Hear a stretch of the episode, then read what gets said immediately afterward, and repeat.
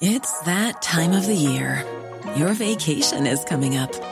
You can already hear the beach waves, feel the warm breeze, relax, and think about work. You really, really want it all to work out while you're away. Monday.com gives you and the team that peace of mind. When all work is on one platform and everyone's in sync, things just flow wherever you are. Tap the banner to go to Monday.com.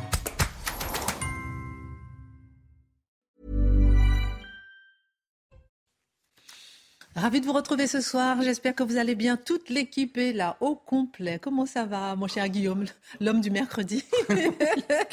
Ça va? Et du jeudi. Et du mercredi et du jeudi. Et du samedi matin et du dimanche matin. Le mec, faites votre promo. Placé.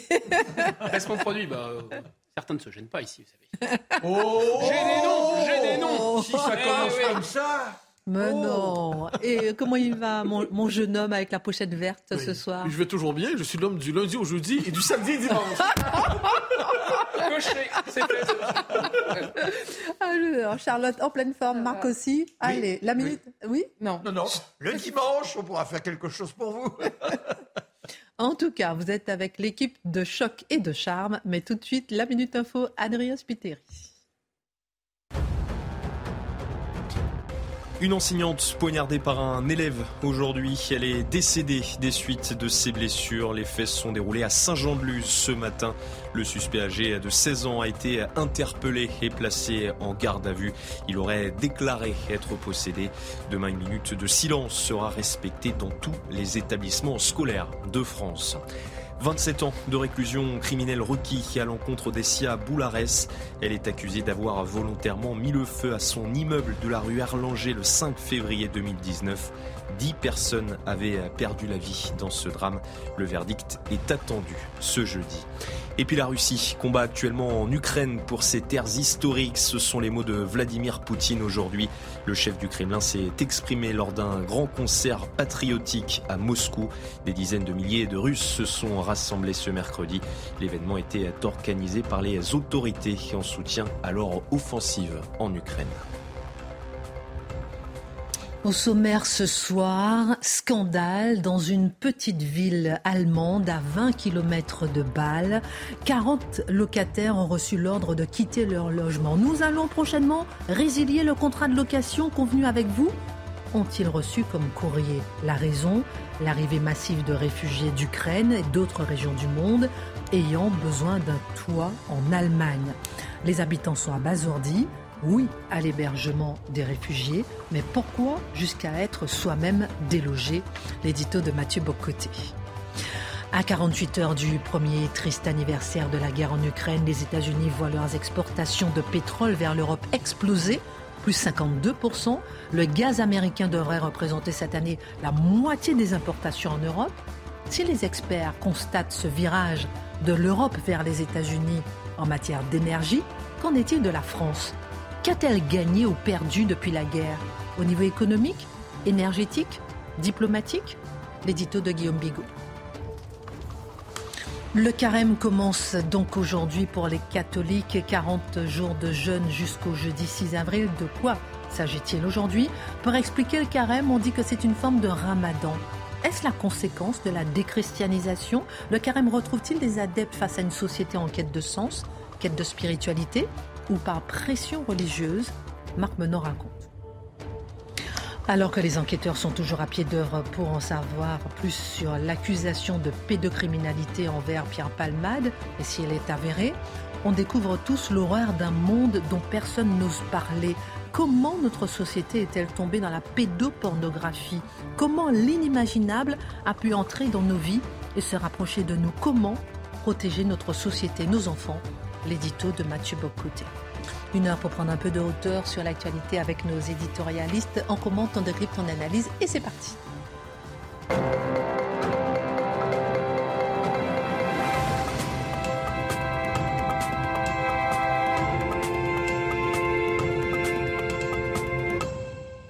D'abord, pour commencer, cette professeure d'espagnol âgée de 52 ans du lycée catholique privé Saint-Thomas d'Aquin à Saint-Jean-de-Luz qui a été a priori assassiné, mais poignardé ce matin, peu avant 10 heures.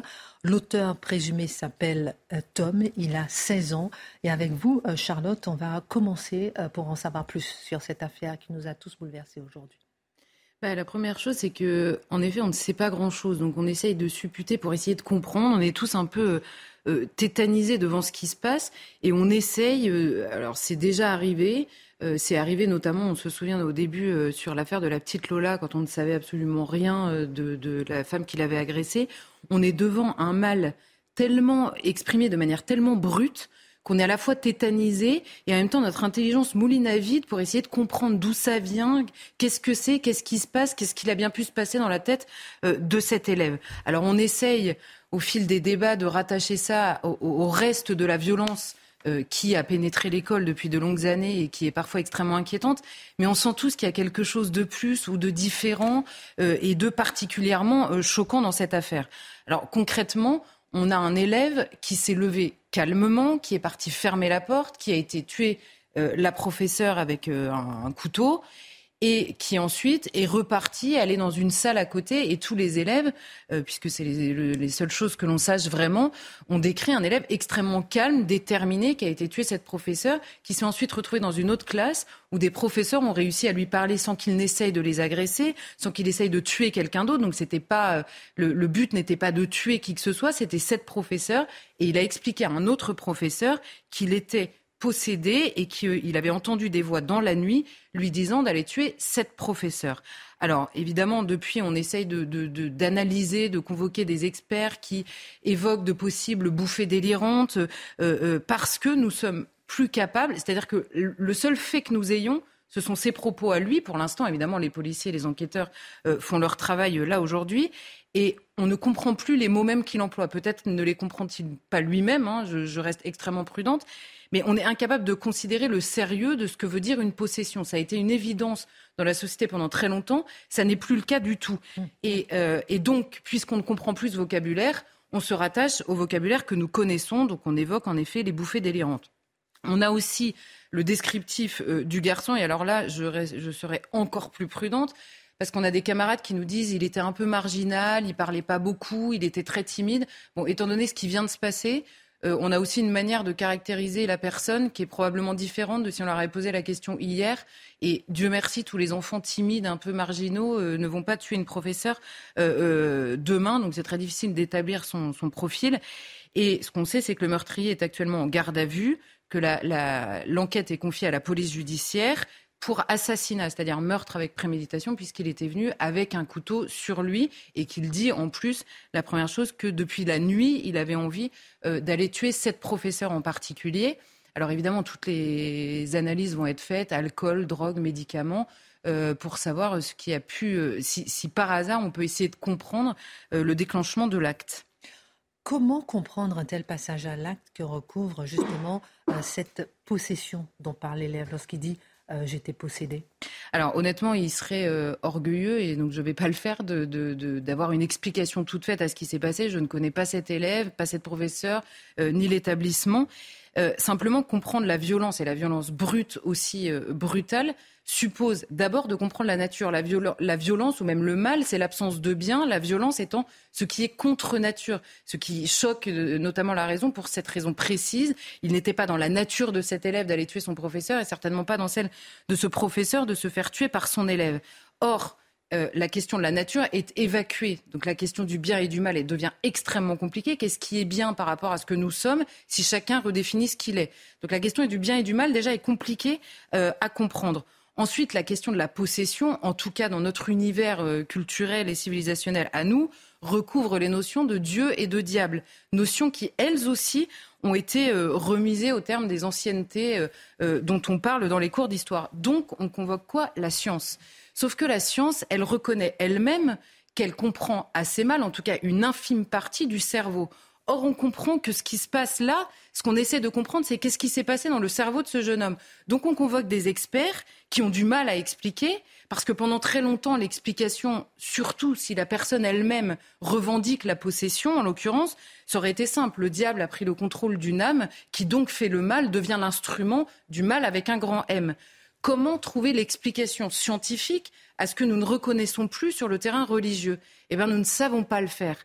Donc, on convoque des experts quand même, puisque la science a pris la place de la religion pour répondre à nos questions, et parce que l'intelligence vraiment euh, cherche à comprendre. Elle panique en réalité, c'est ça la vérité. Nous paniquons devant l'incompréhensible. Vraiment, nous paniquons. Alors, moi, je vais faire un pas de côté, si vous me permettez, puisque chacun essaye d'expliquer un peu. Et je vais essayer de dire, je pense qu'il n'y a rien d'absurde, en tout cas, à envisager ce qui nous dépasse, parce que objectivement, ce qui est en train de se passer nous dépasse. Et euh, l'Église catholique, en l'occurrence, prend la question de la possession très au sérieux. Et je, précise à nouveau ici que je ne sais absolument rien de ce jeune homme. C'est peut-être un tueur extrêmement habile qui a déguisé euh, la manière dont il voulait tuer. C'est peut-être quelqu'un de malade. Euh, c'est peut-être quelqu'un qui a des troubles psychiatriques qui seront euh, tout à fait étudiés. Mais simplement, je vais prendre au sérieux le mot qu'il a utilisé, quand bien même il ne s'adapte pas en l'occurrence. Et euh, j'avais envie de dire, on va se mettre à l'école de Baudelaire quelques secondes. Baudelaire qui avait dit, vous savez, la plus belle des ruses du diable est de vous faire croire qu'il n'existe pas. Eh bien, il se trouve que l'Église, elle, prend au sérieux l'existence du diable et au sérieux la question de la possession. Et alors là, je rebascule sur le terrain rationnel, c'est-à-dire qu'il y a euh, aujourd'hui dans l'Église catholique un nombre d'exorcistes qui est beaucoup plus fort aujourd'hui qu'il y a quelques années. On avait, c'est le Figaro qui donnait ces, chiffres-là, euh, en 2010 une quinzaine de cas d'exorcisme réel par an et aujourd'hui c'est désormais une cinquantaine par an. Or, il se trouve que chaque diocèse, il y en a à peu près 100 en France, a son exorciste. Et il se trouve que, pour vous donner une idée, en Ile-de-France, c'est 2500 appels auprès des exorcistes par an. Et il n'y a qu'une cinquantaine de cas d'exorcisme réels euh, pratiqués dans l'année. Donc c'est pas, on prend pas le tout venant et on exorcise toutes les personnes qui veulent être exorcisées. Il y a d'abord une étude du cas lui-même. Il y a des gens qui ont besoin de parler. Il y a des gens qui ont besoin d'une oreille attentive. Il y a des gens qui ont besoin d'aide, tout simplement. Il y a des gens qui ont besoin d'être redirigés vers des psychologues. Et il y a des gens qu'on prend sur le terrain de, la, de la possession elle-même. Il y a même parfois des, des experts psychiatres, des médecins qui renvoient vers les médecins, vers les prêtres exorcistes en disant ça n'est plus notre terrain, nous ne savons pas faire. Et là où c'est extrêmement rationnel, c'est que les séances d'exorcisme elles existent bien et vous avez des récits complètement hallucinants, c'est-à-dire des personnes dont les forces sont décuplées, des personnes qui se mettent à parler subitement une langue étrangère qu'elles ne maîtrisent pas euh, habituellement. Je vous prends des exemples très précis qui vous expliquent avoir vu telle et telle vision, euh, décrire des endroits qu'elles ne connaissent pas. Euh, et, et, là, évidemment, sur ce terrain-là, c'est parce que la science ne répond pas que, en l'occurrence, le prêtre exorciste prend le relais. Alors on a tous dans, la tête l'imaginaire des films, notamment de L'Exorciste, qui est le film. Il y a des prêtres exorcistes qui disent que l'exorcisme, c'est caricatural, mais qu'il y a certaines choses qui sont vraies, notamment le regard et la haine dans le regard. C'est quelque chose qui a frappé tous les exorcistes qui ont eu des exorcismes à faire. C'est la haine qui subitement habite le regard d'une personne qui habituellement est calme et, euh, rationnelle dans ses, euh, gestes et mouvements. Est-ce que c'est pas, Charlotte, dernière question, une façon de déresponsabiliser le meurtrier? Bah, si, ça a l'air d'être ça. Alors d'abord, d'une part, euh, euh, l'acte, jusqu'à preuve du contraire, là en l'occurrence dans l'affaire qui nous occupe, c'est lui qui l'a posé et c'est donc lui qui devra en répondre, notamment dans l'enquête. Deuxièmement, sur la question de la possession, la responsabilité n'est pas nécessairement désengagée. Il y a des gens qui, euh, qui, qui, recherchent justement la possession du diable pour aller commettre le mal. Donc ça aussi, c'est un discernement à effectuer. Et par ailleurs, ce, n'est pas parce que dans le discours public, certaines idéologies sont gommées derrière le fameux déséquilibre, qu'on cherche à gommer certaines, euh, euh, certaines, comment dire, certaines choses qui meuvent des meurtriers euh, derrière l'idée qu'ils seraient tous déséquilibrés et donc qu'ils seraient irresponsables, qu'il n'y a pas de vrais irresponsables dans la société. Ce sont deux choses différentes. Il y a des gens qui, effectivement, pour des raisons euh, psychiatriques euh, souvent, sont objectivement irresponsables de leurs actes. Mais dans cette affaire, et je conclurai là-dessus, on ne sait pas grand-chose. Encore une fois, c'est simplement que on, a l'habitude de passer des heures sur de véritables faits divers, c'est-à-dire des choses qui sont difficiles à raccorder à ce qui se passe par ailleurs dans la société. Le seul point commun entre tous, c'est la question du mal, et c'est cette question-là que nous n'arrivons pas à appréhender, et que par ailleurs nous ne cherchons pas vraiment à appréhender parce qu'elle est sur un terrain que nous pensons avoir euh, déserté pour notre plus grand bien. Je ne suis pas sûre que là, en l'occurrence, on puisse chercher les réponses ailleurs. On fera un tour de table sur la question dans un instant, à savoir est-ce qu'il faut aujourd'hui protéger nos enseignants, Euh, est-ce que même là, euh, c'est une école privée euh, catholique, on a l'impression parfois que nos enfants sont protégés, un peu plus protégés. Est-ce que même là aussi, il n'y a plus de protection pour nos enfants? Est-ce que de façon générale, le niveau de l'éducation, il faut voir l'éducation des enfants, est-ce qu'il y a quelque chose à changer? On en parlera avec vous dans un instant puisque ce sujet nous interpelle beaucoup. Mathieu, c'est une histoire allemande, mais cela pourrait aussi être une histoire française à Lorach, je ne sais pas si on prononce bien, en Allemagne. Très intéressant ce qui s'est passé. Une quarantaine de locataires ont reçu un avis d'expulsion de leur logement. Pour quelle raison? Pour faire de la place à des réfugiés ukrainiens. Les expulsés sont stupéfaits de cette histoire. Pourtant, on ne parle pas vraiment euh, en France. Alors, est-ce qu'on ne pourrait pas euh, croire qu'elle pourrait peut-être nous interpeller? Moi, pourquoi est-ce qu'on ne regarde pas du tout ce genre d'histoire? Alors, on est devant une histoire assez frappante. Hein. C'est-à-dire, on explique qu'on doit recevoir dans nos pays des réfugiés et on suppose qu'on a les capacités d'accueillir ces réfugiés. On suppose que c'est parce qu'on est des sociétés prospères, avec le droit, bon, tout ce qu'il faudrait. Alors, qu'est-ce qu'on voit dans cette petite ville qui est à la frontière d'Allemagne, France et Suisse? Les 40 locataires, 36 en fait, si je ne me trompe pas, se font dire, non, euh, non 40 locataires se font dire, désolé, mais vous allez devoir quitter votre logement car nous recevrons d'ici la fin de l'année 316, euh, non, 356 réfugiés et ukrainiens. Et on précise, de, pendant d'un article à l'autre, on dit et peut-être d'ailleurs. Mais bon, pour l'instant, des réfugiés, des réfugiés ukrainiens. Et donc, on dit aux gens, ben, je, désolé, décamper, il faut faire de la place pour d'autres. Là, vous devinez, il y a une forme de stupéfaction. Parmi les gens qui se font chasser de chez eux pour installer à la place des réfugiés, on certains sont là depuis quelques mois, mais d'autres sont là depuis 20 ans, depuis 30 ans, et on leur dit, désolé, il faut que vous fassiez de la place pour quelqu'un d'autre. Je cite, par exemple, euh, la propriété sera utilisée, c'est dans la lettre de l'association qui a été envoyée aux gens. Les gens reçoivent une lettre, on leur explique pourquoi ils doivent décamper de chez eux. La propriété sera utilisée à l'avenir en raison de son aptitude particulière à accueillir des réfugiés de la guerre d'Ukraine. On ajoute, ces appartements nous aident beaucoup à fournir aux personnes qui arrivent dans la ville un espace de vie et à remplir ainsi nos tâches urbaines. Ah, c'est exceptionnel. Donc là, on dit, dégagez, vous n'êtes plus chez vous, de nouvelles personnes qui viennent d'ailleurs vous remplacent. Vous me pardonnerez ce terme. Alors, les arguments utilisés par la ville, quels sont-ils? Parce qu'on dit ensuite, on va vous aider à vous reloger. On va vous aider à vous reloger. D'abord, on vous chasse de chez vous et ensuite, on vous aide à retrouver quelque chose d'autre.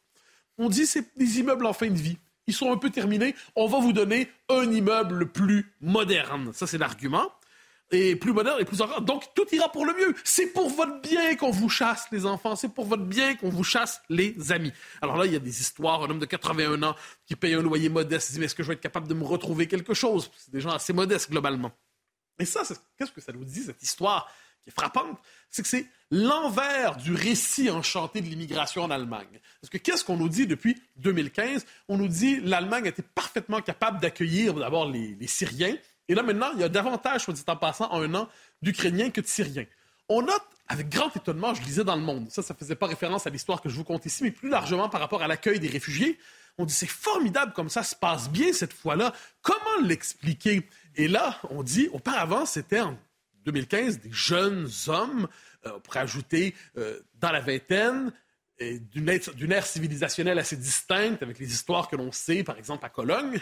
Là, on est devant des femmes autour de la quarantaine avec des enfants d'une ère civilisationnelle qui est la même. L'explication qui est donnée par le monde, eh bien, c'est parce qu'il y a eu une véritable volonté d'intégration politique, une vraie volonté politique qui s'est exprimée par le pouvoir allemand dans ce cas-là. Donc, autrement dit, la culture ne compte pas, le type de réfugié ne compte pas, le type d'immigré ne compte pas. L'essentiel, c'est si la société d'accueil veut vraiment accueillir les réfugiés. Autre élément, euh, on nous dit, et ça c'est assez, assez fascinant, on dit il n'y a pas de débat politique, vous savez, en Allemagne sur l'immigration. Il n'y en a pas. On parle de nos élections, on ne parle pas d'immigration. Mais ce qu'on constate, avec cette histoire et peut-être tant d'autres, ben, il y a manifestement des angles morts qui remontent à la surface. Par exemple, ce droit que l'on se donne de chasser de chez eux des dizaines de personnes pour les remplacer par des réfugiés. C'est pas pour la bonne cause, parce qu'ils sont en guerre?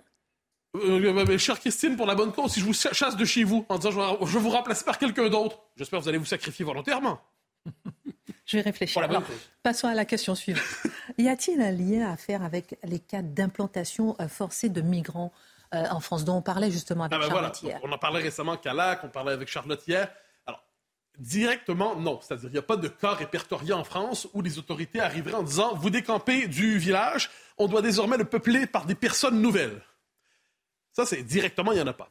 Indirectement, qu'est-ce qu'on voit en France? C'est que lorsqu'on décide d'implanter de manière autoritaire des populations nouvelles, marquées du saut de l'immigration, des, des réfugiés, comme on dit aujourd'hui, le, le concept de réfugiés ne cesse de s'étendre, quand vous les implantez de force dans un endroit, eh bien, la réaction des gens, c'est que leur environnement change complètement, leur environnement culturel change. Et si on fait l'histoire, finalement, des mouvements migratoires, qu'ils soient réguliers, irréguliers, légaux, illégaux, depuis 40 ans, vous avez toute une série de territoires en France qui ont été désertés par le peuple historique français, des, des territoires qui ont été désertés par, ou, dont ils ont été chassés quelquefois culturellement. Pourquoi? Parce qu'une forme de, de séparation ethnique s'opère sans qu'on nous dise le mot. Donc, des communautés arrivent, imposent leurs mœurs, imposent leurs codes, pas parce qu'ils sont méchantes, simplement parce qu'il y a un effet de masse démographique.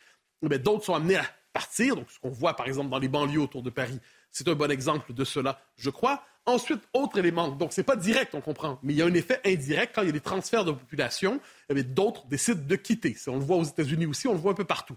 Autre élément, les fonds publics. On nous explique souvent, vous savez, il n'y a pas assez de fonds publics, de ressources de l'État pour telle, telle, telle catégorie de population, mais il y en a toujours pour la politique de la ville. Hein. Vous savez, ce gouffre immense qui sert à accueillir les milliards pour gérer les tensions sociales liées à l'immigration et que l'on nomme politique de la ville.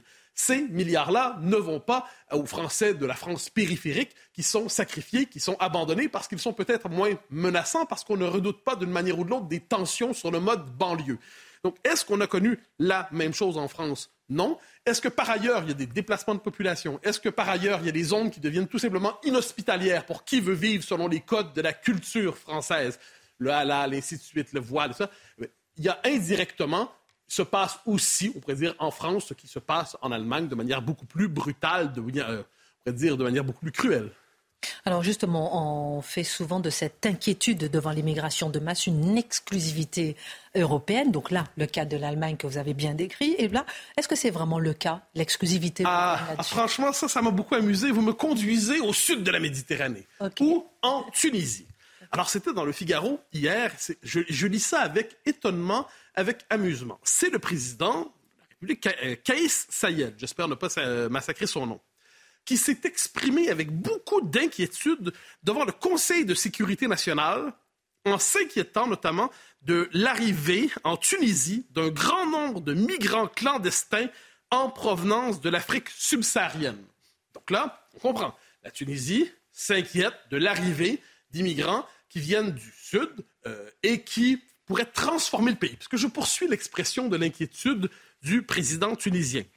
Il parle, il parle de hordes de migrants clandestins. Euh, qui parle ici? C'est un leader euh, d'un parti de droite populiste européen? Non, c'est le président de la Tunisie. Des hordes de migrants clandestins qui sont, selon lui, une source de violence, de crimes et d'actes inacceptables. Devant cela, le président tunisien, toujours, en appelle à la nécessité de mettre rapidement fin à cette immigration. Là, vous diriez, il va loin. Ah, ben non, j'ai même pas encore commencé. Alors, qu'est-ce qu'il dit aussi? Alors, je vais le citer. Je vais le citer. Il parle d'une entreprise criminelle ourdie à l'orée de ce siècle pour changer la composition démographique de la Tunisie afin de la transformer en un pays africain seulement et estomper son caractère arabo-musulman. Alors, juste qu'on comprenne bien, une entreprise criminelle ourdie. Là, je me mets dans la tête d'un journaliste du Monde. Entreprise criminelle ourdie. Théorie du complot. Ensuite, pour changer la composition démographique de la Tunisie. Grand remplacement. Hmm. Et là, j'en rajoute une dernière. Pour transformer en un pays africain seulement et estomper son caractère arabo-musulman. Ah ben là, désormais, c'est la définition ethnique de la nation. Hmm. Mais j'espère que le monde et Libé et tout ça vont se mobiliser ardemment pour dénoncer le pouvoir d'extrême droite qui apparemment dominerait la Tunisie ou peut-être qu'ils feront pas ça finalement. Ça m'intrigue. Mais ce qui est intéressant, c'est de voir comment, dans un contexte qui n'est pas celui de l'Europe, on parle avec une franchise, avec une liberté de ton incroyable de cette question migratoire, de cette question d'un, et là je, je prends des mots qui ne sont pas les miens, mais de la transformation du caractère du pays. On pourrait dire la transformation de son substrat démographique, et si j'utilise la pensée du président tunisien, la transformation de son substrat ethnique. On s'inquiète que la Tunisie ne ressemble plus à la Tunisie. Alors vous me direz, est-ce que c'est exclusif à la Tunisie? Mais pas vraiment. La question démographique se pose partout dans le monde. Trois exemples. Trois exemples. En Israël, en oh, juste un petit, excusez-moi, avant Israël, une seconde. Devant ça, la journaliste de l'AFP, vous savez, euh, les gens qui sont respectueux des faits et qui n'ont pas, qui sont pas des militants, qui ne sont pas orientés idéologiquement, commentent ça sur Twitter en disant Je n'en crois pas mes yeux à la neutralité de l'AFP. Enfin, quoi qu'il en soit. L'agence française de propagande, je crois on dit. Euh, ensuite, trois endroits. En Israël, en Israël, quelle est la grande inquiétude aujourd'hui? C'est que s'il y a un basculement démographique qui fait en sorte que les Juifs en Israël deviennent minoritaires dans leur propre pays, eh bien, il n'y aura plus d'État juif. Il y aura un État avec une minorité juive, mais sous contrôle d'une population arabe. Ça, ça en inquiète beaucoup en Israël. Est-ce que les Israéliens se font accuser de basculer dans la théorie conspirationniste du grand remplacement parce qu'ils veulent s'assurer qu'Israël demeure un État juif? Faut, faut quand même nous le dire. En Irlande du Nord, qu'est-ce que l'Irlande vient faire là-dedans?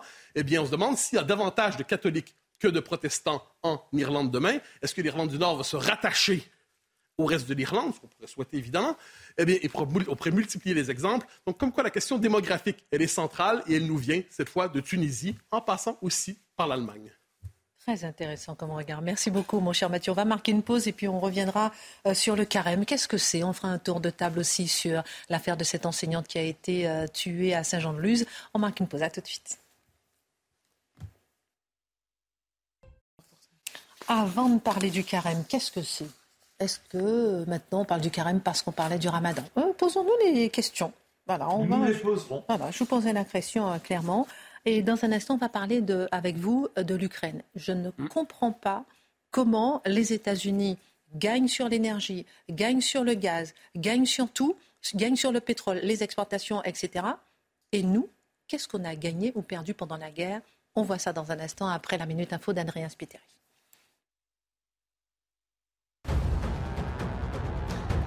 C'est un jour triste pour l'éducation nationale. Ce sont les mots de Papendiaï. Le ministre de l'Éducation s'est rendu à Saint-Jean-de-Luz aujourd'hui où une enseignante a été poignardée par un élève ce matin.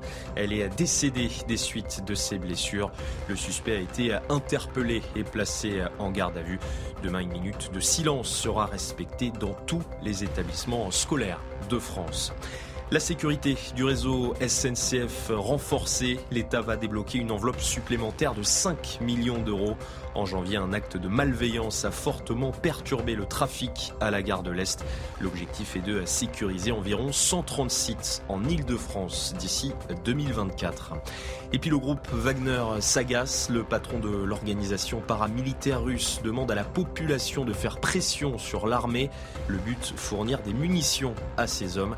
Cet appel inédit illustre l'ampleur des tensions entre les mercenaires et l'état-major de la Russie.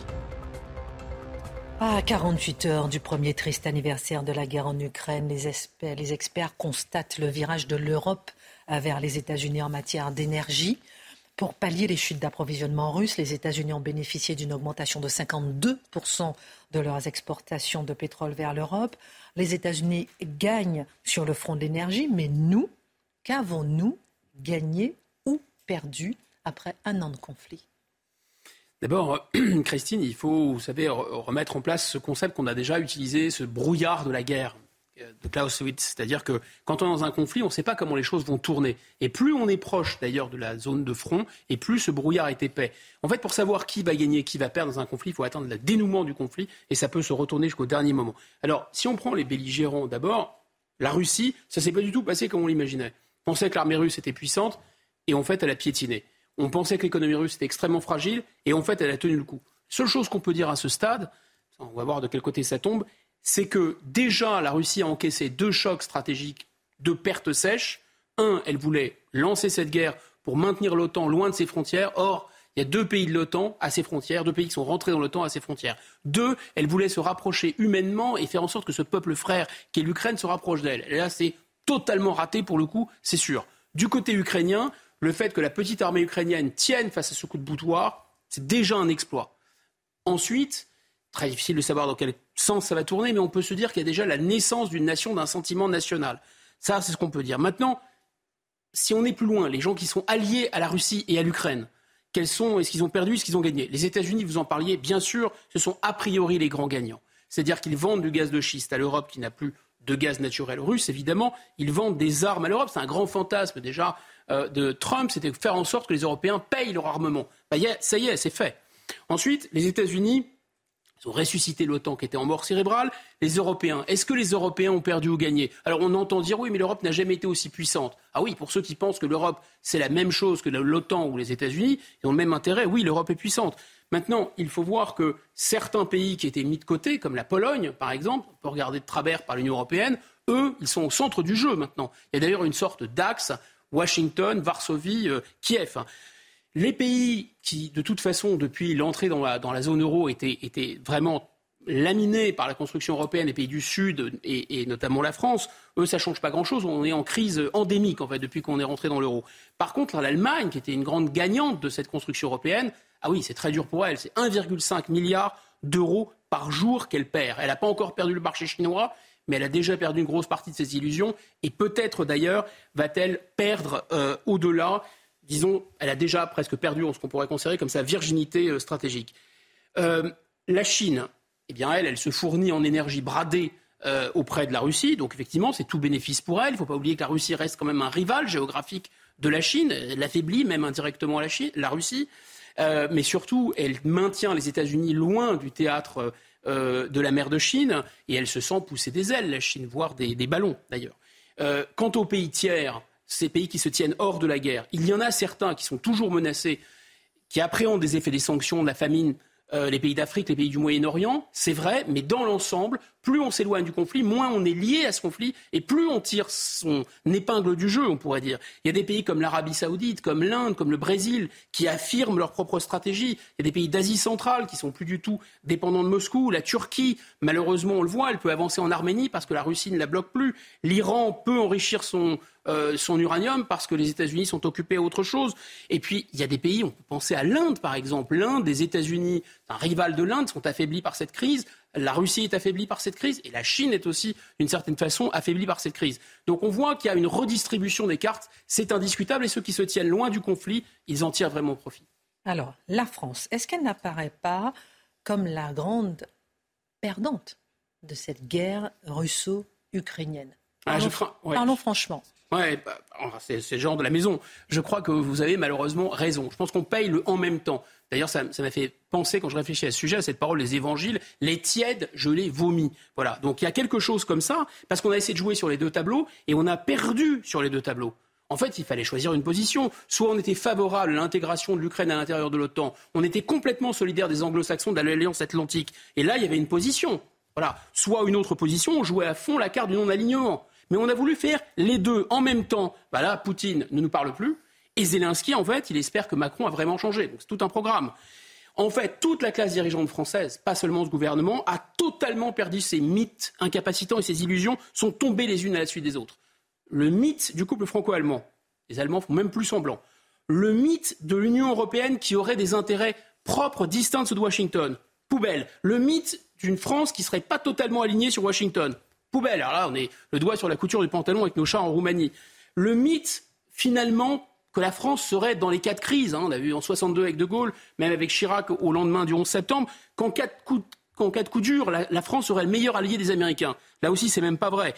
Pourtant, je vous l'assure, il n'y avait aucune fatalité à ce que cette crise soit face forcément de la France la grande perdante. Pas du tout. On disposait, à mon avis, de quatre atouts majeurs dans cette crise.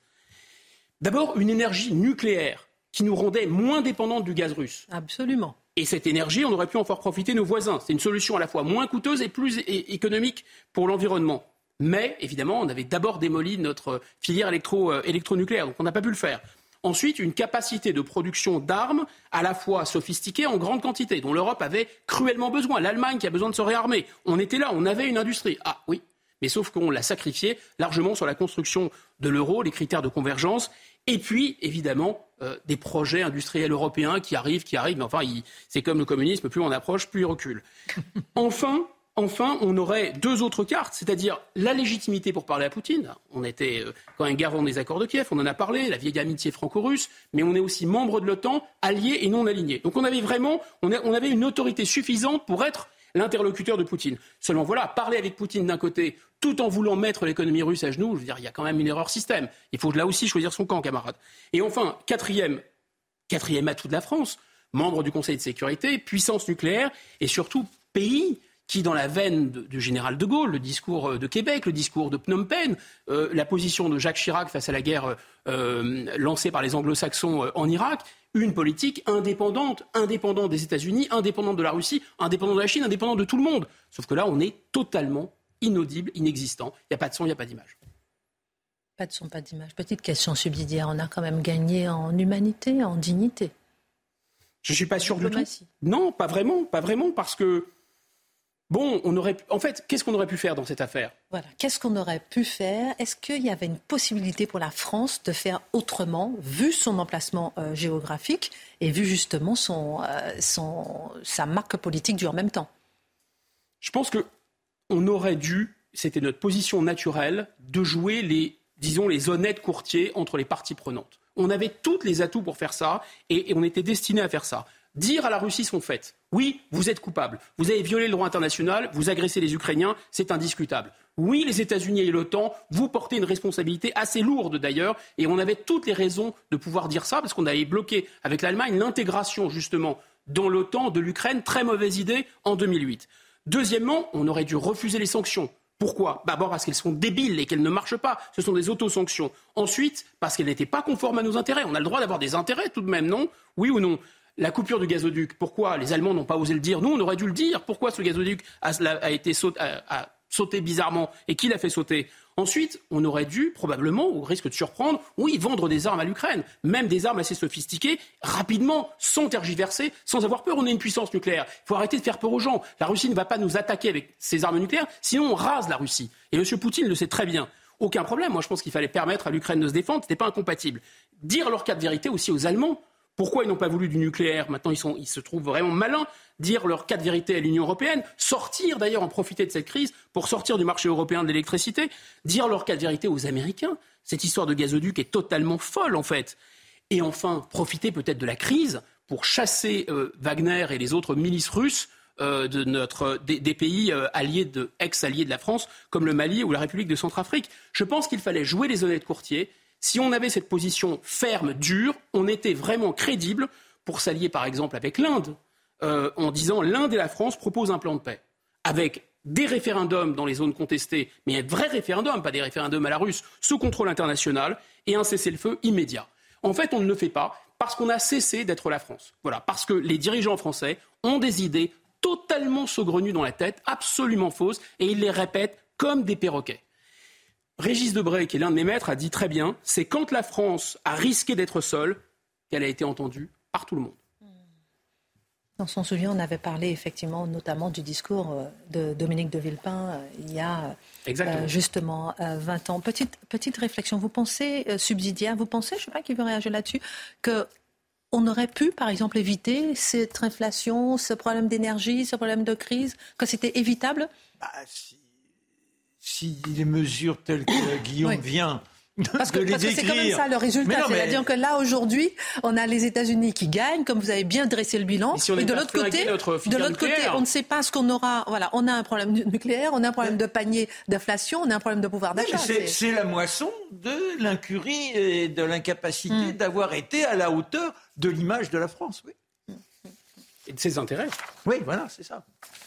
Merci en tout cas pour votre regard. On fera un tour de table dans un instant, comme je disais, sur l'enseignante la, qui a été euh, poignardée. Mais juste avant, alors aujourd'hui, c'est le carême qui commence euh, euh, pour 40 jours, un jeûne jusqu'au jeudi 6 avril. De quoi s'agit-il concrètement, mon cher Marc Plusieurs questions. Est-ce qu'on explique aujourd'hui le carême parce que justement on a pris l'habitude de parler du ramadan? Est-ce que c'est un effet miroir? Est-ce que le carême retrouve des adeptes face à une société en quête de sens, de spiritualité, ou bien par pression religieuse, justement votre regard. Ce sont d'excellentes questions. Ah, merci beaucoup. mais non, mais quand j'étais jeune journaliste, il y a oh, quelques années de cela, jamais il ne serait venu à l'esprit d'un présentateur ou d'un confrère de dire Eh bien, commence le ramadan. On aurait encore moins dit, puisqu'on n'avait pas annoncé le début, qu'il y avait la fin du ramadan. On n'aurait pas imaginé qu'à la télévision, hors des programmes religieux, on ait une émission consacrée presque toute la nuit à la fin du ramadan. Alors vous voyez, on a une religion qui petit à petit a imposé son image. Et par contagion, que se passe-t-il? Eh bien, immanquablement, un désir de réplique. Pourquoi? Bah, Parce que notre religion a été atténuée par la montée de la laïcité, ce qui avait conduit à une sorte de concordat.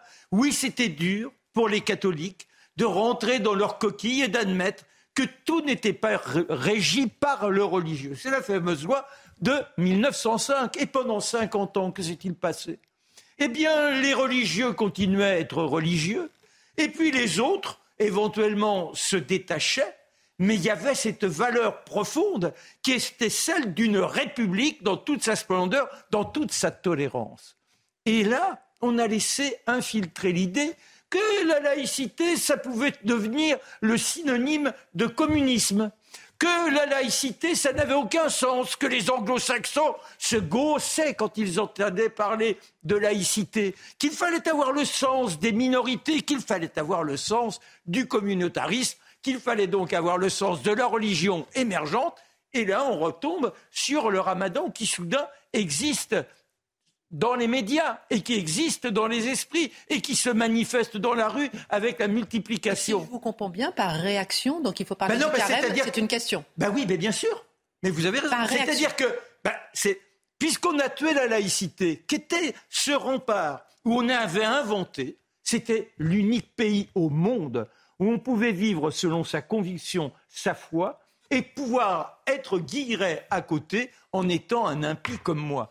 Et là, soudain, eh bien, vous apercevez qu'il y a cette montée et qu'elle se manifeste dans tous les coins de rue. Alors que se passe-t-il? Vous êtes dans une sorte de panique, d'autant plus qu'il y a la colonisation des esprits. Cette colonisation, c'est l'américanisme. Cet américanisme, le fameux wokisme que euh, Mathieu nous permet de comprendre chaque jour un peu plus, qu'il a encore s'est répandu, qui fait en sorte que l'on n'a plus d'identité. Et ça, on le ressent, on sent quelque chose qui nous échappe, on n'existe plus. C'est pas uniquement en tant que Français, c'est en tant que philosophie française. Et alors là, naturellement, eh bien, je dirais, on a besoin de quoi? De faire réémerger ce qui est l'illusion peut-être, mais néanmoins ce qui a porté des générations le carême. Et question justement, le carême, par exemple, qu'est-ce que c'est? D'où ça vient, en deux mots? Bah, En deux mots. Alors d'abord, il faut savoir que le judaïsme a eu euh, les 40 jours de Moïse dans le désert. Et puis après, il y a eu la tentation de Jésus. Il est dans le désert pendant 40 jours. Il est démuni de tout. Et là, il y a le diable à la chronique de Charlotte tout à l'heure, qui essaie de lui dire, mais regarde, là, devant toi, je te les offre, tu auras de quoi manger, tu auras de quoi boire, il te suffit de te rallier à moi, fais en sorte de... Et le Christ tient, tient, tient, et ce sont ces 40 jours-là. Après, quand il est avec les apôtres, au moment de la Pâque, la scène est l'instant de la, comme on dit, la, transsubstantiation. Je l'ai bien dit. C'est-à-dire qu'il offre son corps à travers le pain, il offre à travers le vin, il offre son sang. Et là, c'est quelque chose de très fort, et c'est en hommage à la Pâque juive à ce moment-là. Et la Pâque, ensuite, c'est la résurrection du Christ. Et au IVe siècle, l'Église institue ces 40 jours de carême, pourquoi 40 jours? Bah, Là, on est dans l'explication par rapport au latin, mais c'est 40 jours en hommage au Christ. Il nous faut résister à toutes nos tentations, quelles qu'elles soient, se priver de ce qui nous est de plus tentant. Résister donc au diable, c'est toute une symbolique. Mmh. Charlotte, comment, euh, comment il se vit le carême? On mange pas du tout, comme, ou bien on justement choisit ce, qu'on aime le plus. Et on... Aujourd'hui, le mercredi des cendres. Question béotienne. Pour savoir que voilà, vous êtes cendre et vous retournerez euh, poussière, Vous êtes poussière et vous retournerez poussière. Et en effet, c'est 40 jours de préparation, en réalité, donc de jeûne et d'abstinence pour se recentrer sur l'essentiel et qui finit par Pâques, c'est-à-dire la résurrection, c'est-à-dire le salut, en réalité. Mais on s'abstient de quoi? S'abstient. Bah alors après, vous choisissez selon. Il y, a, une abstinence de viande, euh, de, manger gras, comme on disait euh, avant. donc il y a des abstinences, notamment le vendredi, etc. Et après, on, traditionnellement, on choisit des efforts de carême, mhm. c'est-à-dire euh, être gentil. On, essaye de contrevenir en fait à ces défauts, à ces tentations euh, les plus naturelles. Donc, chacun choisira l'effort qui lui correspond. Rapidement, mon cher. Oui, simplement, c'est que les Celtes, les Romains, les Grecs avaient à ces, à ces dates-là les fêtes de la purification, les fêtes du printemps, et eux déjà pratiquaient cette restriction par rapport à leur tentation. J'ai une petite liste hein, de vos tentations et de vos restrictions. Parce qu'il paraît qu'elle est très, il paraît qu'elle est très, vos tentations sont très longues. on vous a à l'œil. Il y a un annuaire. Dans un instant avec vous, euh, euh, mon cher Mathieu, on va parler de, de de la pédopornographie qui ressurgit comme ça dans notre société ou qui surgit, mais de façon dramatique, abjecte, atroce. On n'a pas envie d'en parler, c'est tabou, ça nous fait mal au cœur, mal à notre société. Comment la pédopornographie a fait pour entrer dans notre société presque à pas de loup.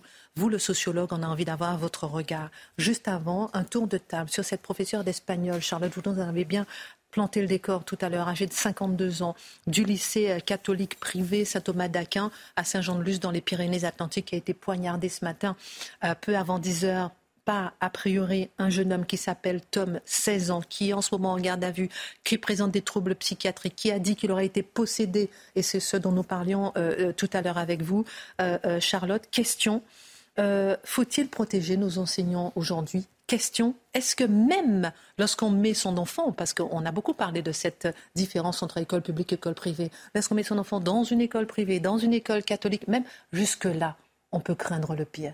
Charlotte eh oui, en fait, il y a deux questions distinctes. Enfin, il, y a, la question de la protection ai encore, hein, non, mais il y, a, la question de la protection des enseignants, euh, qui est celle de la violence à l'école et, qui est un véritable sujet. Mais là, en l'occurrence, euh, c'est là, euh, c'est-à-dire que le mal peut pénétrer n'importe quel endroit de vos vies. Alors après, c'est vraiment la question. Personne n'est à l'abri. Alors, c'est pour ça que je dis il y a deux choses distinctes. C'est-à-dire que ce mal-là, cette expression-là du mal, euh, à la fois incompréhensible et, euh, et, brute. Euh, là peut arriver partout. Maintenant, la question de la violence initiale présente à l'école, d'une violence qui est beaucoup plus compréhensible, d'un défaut d'autorité, d'un défaut d'encadrement, d'un défaut de, même de distinction entre le professeur et l'élève, c'est à mon avis une question qui se pose en dehors de cette, mmh. de, cette horreur. Mathieu Bocoté, pourquoi ça nous touche autant? Est-ce que c'est en filigrane l'affaire Samuel Paty? Ah, je pense que ça, ce serait l'interprétation. Le premier réflexe, c'est de se demander est-ce que c'est un attentat? Et là, on comprend que ça n'en est pas un assez rapidement. Donc, ça nous déplace vers une autre question qui était très bien exposée par Charlotte, je crois, c'est la question du mal pur qui peut surgir partout. Le mal comme un mystère. Hein, le mal qui, alors, je, mais qui s'appelle possession, qui s'appelle drogue, qui s'appelle stupéfiant, oui, mais alors, qui s'appelle bouffée délirante. Il y a de cela, alors, on peine à le nommer. Euh, lorsqu'on est devant le mystère du mal, on, multiplie les concepts pour le nommer, mais il y a toujours une part qui se dérobe à nous. Dans ce cas-là, là, en plus, on est devant quelqu'un qui dit été possédé. Il nous propose une clé d'explication de son comportement, mais c'est une clé d'explication qui tranche tellement avec la rationalité moderne qu'on n'est pas prêt à accepter l'explication qu'il nous donne. Je sais absolument aucun détail sur cette histoire, sinon ce qu'on nous a raconté, mais je note qu'on est devant ce mal qui le mal pur peut surgir partout. Ensuite, pour ce qui est du mal qui est généré par un défaut de fabrication sociale, ça, on a des idées pour le régler. Mais le mal pur, lui, nous accompagnera jusqu'à la fin des temps. Mathieu a complètement raison. Hein. C'est très étrange quand même pour notre société occidentale. Sortir du XXe siècle et se demander si le mal est puissant, si le mal existe, si le mal est banal, c'est la banalité du mal d'Anna Arendt, après ce qui s'est passé au XXe siècle, c'est quand même étonnant. Il y a un refoulement et un déni absolument incroyable. En fait, le mal peut ressurgir à n'importe quel moment et notre société est tellement désemparée qu'elle a besoin de convoquer alors pas nécessairement des exorcistes, mais des psychologues, des sociologues, pour essayer de comprendre d'où vient ce mal. Est-ce que ça vient de l'enfance? Est-ce que c'est la, société qui est injuste Comme si, finalement, il y avait besoin d'expliquer le mal. Mais il y a un surgissement naturel et radical du mal. En plus, notre société et, et nos racines judéo-chrétiennes, on croit à la liberté. Mais le mal, c'est la contrepartie aussi de la liberté. Quand on est libre, on est y compris libre de faire le mal mais il y a le terreau du mal. Le terreau du mal, c'est quoi? Alors j'ai butiné toutes les antennes pour écouter quelques pédopsychiatres, dont un qui s'appelle Serge Effès, qui est formidable. il a toujours euh, énormément de pertinence dans ses propos. Et tous, tous rappelaient que les deux dernières années chez les gamins ont été terribles. Il n'y a jamais eu autant de jeunes en dépression, il n'y a jamais eu autant de le tentatives. est très très élevé. Voilà, de tentatives de suicide et de suicides réussis chez les plus jeunes. Donc la destruction de soi, c'est aussi la destruction de l'autre. Et s'ajoute à cela quoi? Eh bien, cette dépendance, on parle souvent, euh, Charlotte a fait plusieurs chroniques, et avec l'histoire palmade, de, des images pornographiques. mais des images du sang, des images de la violence. Vous n'avez pas une série où on ne tue pas tous les soirs, vous appuyez à la télévision, vous voyez le sang qui gicle. La, la valeur de la vie des individus n'existe pas. Et dans le loisir, pour se détendre, on met en scène les crimes et on cherche à savoir pourquoi l'abominable se produit. Mais ce qui est rassurant, c'est que M. Darmanin va nous faire une loi pour, pour avec des, des, amendes pour les gens qui amènent des couteaux à l'école. Donc tout va, tout, va bien se passer. En 10 secondes, vous qui avez été enseignant, je dis bien 10 secondes, vous auriez aimé être enseignant aujourd'hui? Moi, j'adore, c'est euh, oui, c'est de dire. Ouais, c'est oui. par balle ou bien Non, mais c'est pas ça. C'est de dire parce que je veux croire en la jeunesse. Mais je prendrais les mesures, les premiers qui rentreraient à l'école, ils n'auraient pas, dans, ma classe, ils n'auraient pas le droit d'avoir euh, son, son portable. Et puis, je leur donnerais le goût des mots. Je leur dirais, sans les mots, vous n'êtes rien. Vous n'êtes que des larves. Vous n'êtes que des individus qui êtes résumés à un estomac. Ayez le goût des mots. Merci, euh, mon cher Marc. Je ne sais pas s'il y a un établissement qui vous accepterait. en tout cas, merci euh, beaucoup pour votre regard euh, sur la, la question. Mathieu, voici un sujet tabou, je disais tout à l'heure. Éviter euh, pour se détourner du pire, mais qui s'est invité dans l'actualité avec la question de la pédopornographie, Pierre Palmade. Ce sujet euh, oblige notre société à se pencher vers un aspect les plus répugnants, les plus troublants de notre époque, même si rien n'a été avéré euh, de son côté, mais ça nous interroge, parce que ça nous oblige à chercher, à comprendre quels affects, quelles pulsions étranges, à, à quelles pulsions étranges elle répond. Comment, comment notre société a pu laisser entrer la pédopornographie, criminalité alors pour répondre à cette question, je vous avouerai, je me, délesterai de ma veste de sociologue pour prendre celle du philosophe pour un instant. Parce qu'on est là, c'est une émission très particulière manifestement, parce que j'avais, au tout début de la journée, quand je travaillais là-dessus, c'était sur la question du mal, véritablement, que je voulais nous conduire. Alors qu'est-ce que j'entends par là? Distinguons les catégories. La pornographie, de quoi parlons-nous ici? La pornographie, bon, euh, c'est à notre époque, pour plusieurs, c'est une pathologie, et à tout le moins, ça peut même devenir une addiction, ça peut devenir une dépendance grave en tant que telle, lorsque la sexualité n'existe plus que sous perfusion pornographique.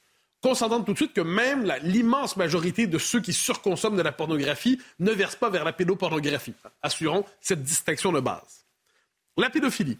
La pédophilie n'est pas une sexualité parmi d'autres. Ce n'est pas une sexualité disponible, quoi qu'en pense un certain lobby. La, euh, lobby qui fait la promotion de la, pédophilie. La pédophilie est une déviance à part entière. Un crime. oui, absolument, mais sur le plan, je dirais, donc ça, ça, ça, va de soi, mais sur le plan de sa description ontologique, presque, c'est une déviance à part entière. Ce n'est pas une autre sexualité, c'est une sexualité d'une autre nature qui s'exerce comme pure domination sur l'innocence. La pédopornographie, ben c'est le point de contact, en fait, entre une pathologie qui rend possible une autre et qui fait en sorte qu'un comportement qui était heureusement très marginal, il est possible, par les moyens technologiques de notre époque, de s'y plonger, de s'y connecter assez rapidement. Pour ceux qui sont portés par cette tentation d'une manière ou de l'autre, la pédopornographie rend accessible ce qui autrefois était heureusement très difficilement accessible. Alors on tombe à la question de la pédopornographie et plus particulièrement telle qu'elle se consomme aujourd'hui, la, pédophilie en particulier. Qu'est-ce qu'on entend par là? Ben, Il y a deux manières de l'aborder. On pourrait le faire soit sous le signe de la pathologie, de la maladie, hein, c'est-à-dire, euh, ben, ou, et ça donc il faut appeler un psychiatre, ou sous le signe de la perversion et de la possession. Ça, dans ce cas-là, il faut appeler un exorciste. Alors, vous me direz, là, c'était programmé aujourd'hui, c'est journée cato, cato, cato. Mais pas vraiment. C'est tout simplement qu'on est devant la figure du mal pur, j'entends. Le mal pur, c'est devant l'enfance, c'est souiller l'enfance, c'est s'emparer de l'enfance, c'est dominer l'enfance, c'est sacrifier à jamais la pureté de l'enfance et transformer l'enfant en objet d'un propre désir de toute puissance. Alors, comme je disais à la blague, il faut l'exorciste. En fait, j'en sais rien, mais ce dont je suis certain, c'est qu'on est la grande erreur de notre temps, c'est de dissoudre la question du mal dans celle de la maladie.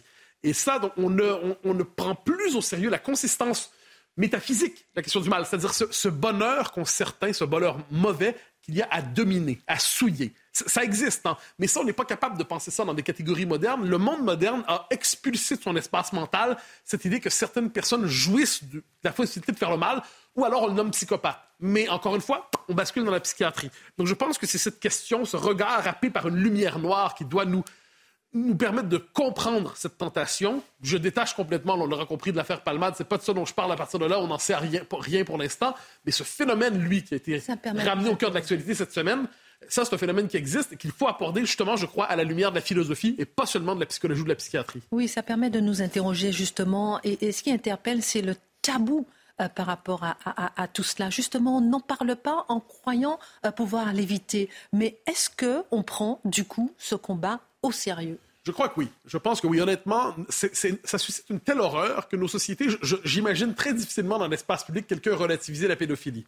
Et les services policiers utilisent tous les moyens possibles devant par ailleurs un monstre à 1000 tentacules, à 10 000 tentacules qui leur échappe. Donc comment être capable de s'emparer de ça? On mène la bataille à armes inégales, mais vous savez, peut-être est-ce aussi le fruit de l'effondrement de toute une série de, digues morales, de digues symboliques, de digues culturelles, de digues civilisationnelles qui ont poussé dans notre société une forme de relativisme tel que le mal, pour en parler, ne nous apparaît plus tel qu'il est dans sa noire clarté. Et devant cela, ben, on pourrait dire que rien n'est plus. Il est facile de faire sortir le démon des enfers, il est difficile de l'y reconduire. C'est évidemment sous le signe de la métaphore, mais quoi qu'il en soit, une société qui a perdu le sens des repères moraux élémentaires peine à les retrouver. Retour ensuite en laïcité. Où va notre société? Merci beaucoup euh, pour votre regard. Mathieu, merci Guillaume, Charlotte, euh, Marc, excellent titre de programme. Et tout de suite, la Minute Info avec Mathieu Devez. Une enquête a été ouverte pour assassinat après la mort d'une enseignante ce matin à Saint-Jean-de-Luz. Une professeure d'espagnol de 52 ans a été poignardée dans sa classe par un élève de 16 ans. Il a été placé en garde à vue et selon le procureur de Bayonne, l'adolescent n'était pas connu des services de police ni des services de justice. La carte vitale sera bientôt disponible sur votre téléphone portable. La Commission nationale de l'informatique et des libertés approuve la future version dématérialisée. Elle sera proposée à l'ensemble des assurés d'ici au 31 décembre 2025. Cette application sera facultative et les usagers pourront toujours avoir recours à la carte à puce ou bien à la feuille de soin pour obtenir leur remboursement. La Hongrie votera début mars concernant l'adhésion de la Finlande et de la Suède à l'OTAN. Les députés hongrois débattront la semaine prochaine avant un vote séparé pour chacun des deux pays entre le 6 et le 9 mars.